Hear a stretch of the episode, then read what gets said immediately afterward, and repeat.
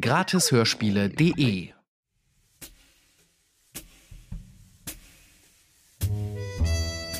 Du hörst Nick Pratt, Amerikas Meisterdetektiv. Von Walter Kabel. Folge 1 Die Hand des Toten. Gelesen von Stefan Krombach.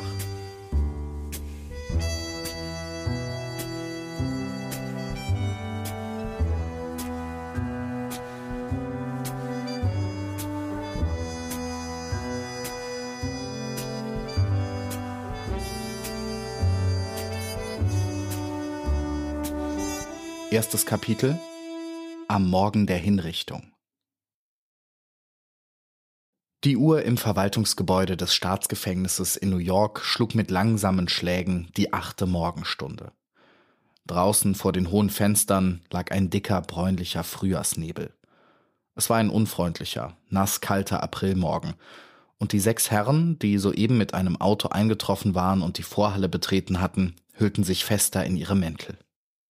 Einer der Herren, der bekannte vielfache Millionär John Colling, gleichzeitig Senator des Staatsparlaments, sagte leise zu dem Oberrichter McDowell, mit dem er etwas abseits stand, Wissen Sie, McDowell, ich bringe wirklich ein großes Opfer, wenn ich der Hinrichtung meines früheren Privatsekretärs heute beiwohne. Pratt war mir stets sehr sympathisch als Mensch, und ich hätte es ihm nie zugetraut, dass er meinen Hausmeister Murphy nur deshalb ermorden würde, um seine kleinen Diebereien zu verheimlichen. John Colling starrte mit gerunzelter Stirn zu Boden, während er diese Sätze in seiner bedächtigen Art flüsternd sprach. Er war ein stattlicher Mann, dieser Colling, und sein bartloses, echt amerikanisches Gesicht mit dem stark vorgebauten Kinn und den dünnen Lippen verriet brutale Energie und überlegene Klugheit.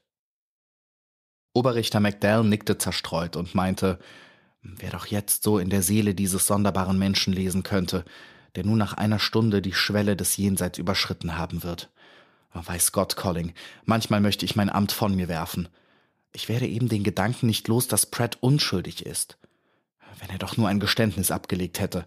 Aber noch gestern Abend, als ich ihm mitteilte, dass er heute früh neun Uhr den elektrischen Hinrichtungsstuhl besteigen müsste, beteuerte er in seiner wortkargen Art seine Unschuld. Vielleicht vermag ihn sein Bruder James Pratt, dem ich die Erlaubnis erteilt habe, den Delinquenten heute früh zu besuchen, zu einem Geständnis zu bewegen. Dann ist James Pratt wohl erst gestern von England eingetroffen? fragte Colling und schob den Zylinder mehr aus der Stirn. Nicht aus England, aus Südafrika, aus den Diamantminen, wo ihn die Nachricht von seines Bruders Verurteilung so spät erreichte. Er langte nachts mit dem Dampfer Aquitania hier im Hafen an und kam sofort zu mir. Ich konnte ihm die Erlaubnis, seinen Bruder noch zu sprechen, nicht verweigern. Colling blickte den Oberrichter zerstreut an. Das stimmt, McDowell, das konnten Sie nicht. Dem armen Kerl, dem Nick, wird das Sterben nun vielleicht weniger schwer werden, nachdem er von seinem einzigen näheren Verwandten Abschied genommen hat. Oh, Sie unterschätzen Nick Pratt, sagte der Oberrichter lebhafter. Ein Mann von Nick Pratts Eigenart verlacht den Tod. Es ist wirklich jammerschade um diesen Menschen. Ein so intelligenter Kopf, ein so vielseitiger, praktischer Mann und so jung. Erst 28 Jahre. Der Gruppe der Herren näherte sich jetzt der Gefängnisdirektor. Mr. Tompkins begrüßte McDowell und Colling und bat, sie möchten sich doch in das Vorzimmer des Hinrichtungsraumes begeben. Während die Herren über den Hof dem Hauptgebäude zuschritten, fragte der Oberrichter den Direktor, ob James Pratt noch in der Zelle des Verurteilten weile. Tompkins bejahte und fügte hinzu, ich brachte Mr. James Pratt persönlich zu dem Delinquenten. Er bat mich, den Wärter hinauszuschicken, da er mit seinem Bruder noch Familienangelegenheiten zu besprechen hätte. Der Wärter beobachtet die beiden durch das Guckloch in der Zellentür. Es ist gut, meinte McDowell nur. Inzwischen saßen in der kleinen Zelle neben dem Hinrichtungsraum, in der die zum Tode Verurteilten stets für die letzte Nacht untergebracht wurden, die beiden Brüder Pratt in leisem, hastigem Gespräch. Nick Pratt, der angebliche Mörder des Hausmeisters Murphy, war ein schlanker, bartloser Mann mit blassem, düsterem Gesicht. Er trug die gestreifte Anstaltskleidung. Sein Bruder James hätte ihm völlig ähnlich gesehen, wenn der Ingenieur Pratt ebenfalls bartlos gewesen wäre.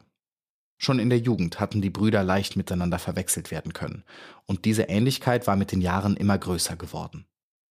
Wie innig das Verhältnis zwischen ihnen war, ging schon daraus hervor, dass James auch nicht einen Augenblick an Nicks Schuldlosigkeit gezweifelt und dann auch die weite Reise von Südafrika nicht gescheut hatte, um das Schicksal des Bruders womöglich noch zu ändern. Als James gestern in New York eingetroffen war, hatte er sich zunächst zu Frau Allison, der Besitzerin eines kleinen Papierladens, begeben, bei der Nick seit fünf Jahren gewohnt hatte. Die brave Frau Allison liebte Nick wie ihren eigenen Sohn. Vor Gericht hatte sie ihm das allerbeste Zeugnis ausgestellt und immer wieder beteuert, Nick sei in der Nacht vom 17. zum 18. Februar, als Murphy ermordet wurde, bestimmt zu Hause gewesen. Man hatte ihr jedoch vorgehalten, dass sie dies gar nicht wissen könnte, da sie ja selbst geschlafen hätte. Ihr Einwand, sie habe einen sehr leisen Schlaf und würde gehört haben, wenn Nick sich nachts aus der Wohnung entfernt hätte, vermochte die anderen gegen Nick sprechenden Beweise nicht zu entkräften. James hatte bei Frau Allison einen Brief Nicks vorgefunden, eine Art Abschiedsbrief, den Nick aus dem Gefängnis mit Erlaubnis des Direktors geschrieben hatte. Um diesen drehte sich jetzt die leise Unterhaltung zwischen den Brüdern. Ich habe natürlich sofort gemerkt, erklärte James, dass dein Brief einen doppelten Wortlaut hatte, lieber Nick. Und als ich dann jedes sechste Wort gelesen und festgestellt hatte, dass es nur die eine Möglichkeit gäbe, dich zu retten, habe ich auch genau nach deinen Anweisungen gehandelt. Mein blonder Spitzbart ist falsch. Mein blonder Scheitel eine Perücke. Und hier, unter dem langen Gummimantel, trage ich genau dieselbe Anstaltskleidung wie du. Nur ein paar dunkle Beinkleider habe ich übergestreift. Ich bin also in allem bereit. Nick Pratt schaute flüchtig nach der Tür. Ich danke dir, James, meinte er herzlich. Ich weiß, dass ich den Mörder Murphys ermitteln werde, wenn ich nur erst frei bin. Du kennst ja meine Vorliebe für seltsame Vorgänge und deren Enträtselung. Dir kann nichts geschehen, wenn du mir zur Flucht verhilfst. Du wirst lediglich so lange eingesperrt bleiben, bis der wahre Mörder von mir entdeckt ist. Alles kommt nun darauf an, dass wir den Wärter, der uns durch das Guckloch beobachtet, für ein paar Minuten entfernen. Auch dies wird hoffentlich gelingen. Geh jetzt zur Tür und sag dem Wärter, er solle rasch Papier, Tinte und Feder holen.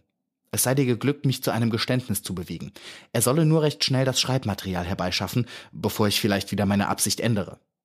Außerdem dürfe er keinen der anderen Beamten herbeirufen, sondern solle erst kurz vor der Hinrichtung dem Oberrichter das Schriftstück aushändigen. Ich hoffe, der Beamte wird keinerlei Argwohn schöpfen. Er kennt mich ja als einen harmlosen, stets gehorsamen Gefangenen. James Pratt erhob sich sofort, ging zur Tür, rief den Wärter an und flüsterte ihm alles das zu, was Nick in jeder Einzelheit schlau berechnet hatte. Der Wärter stutzte. Wie? Nick Pratt? Also wirklich schuldig? meinte er ungläubig. Oh, das hätte ich nicht gedacht. Gut, ich hole alles Nötige. In zwei Minuten bin ich wieder da.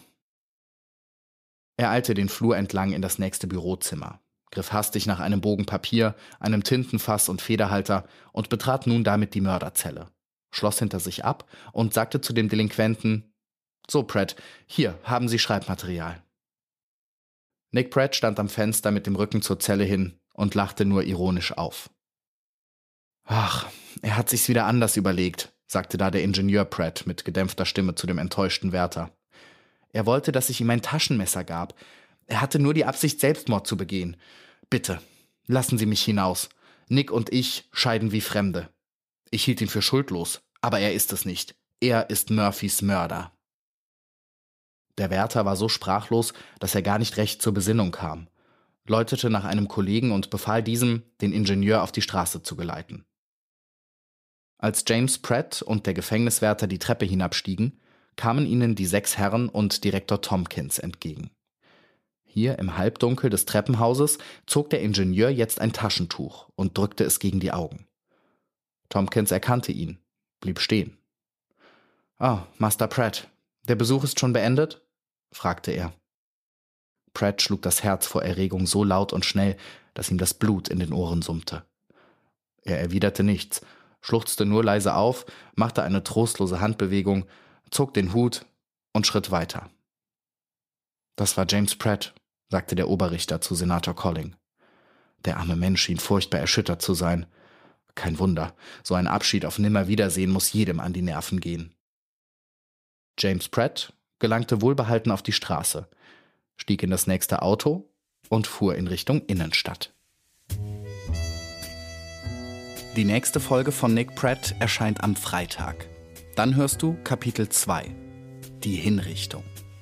Damit du keine Folge verpasst, abonniere den Podcast jetzt kostenlos bei Apple Podcasts, Spotify oder überall sonst, wo du deine Podcasts hörst. Wenn dir dieser Podcast gefällt, dann freue ich mich, wenn du ihn persönlich an deine Freundinnen weiterempfiehlst oder eine Bewertung mit ein paar Sternen abgibst. Dies ist ein Podcast von gratishörspiele.de. Schau mal auf meiner Seite vorbei, dort findest du über 3000 weitere kostenlose Hörspiele, Hörbücher und Podcast-Empfehlungen.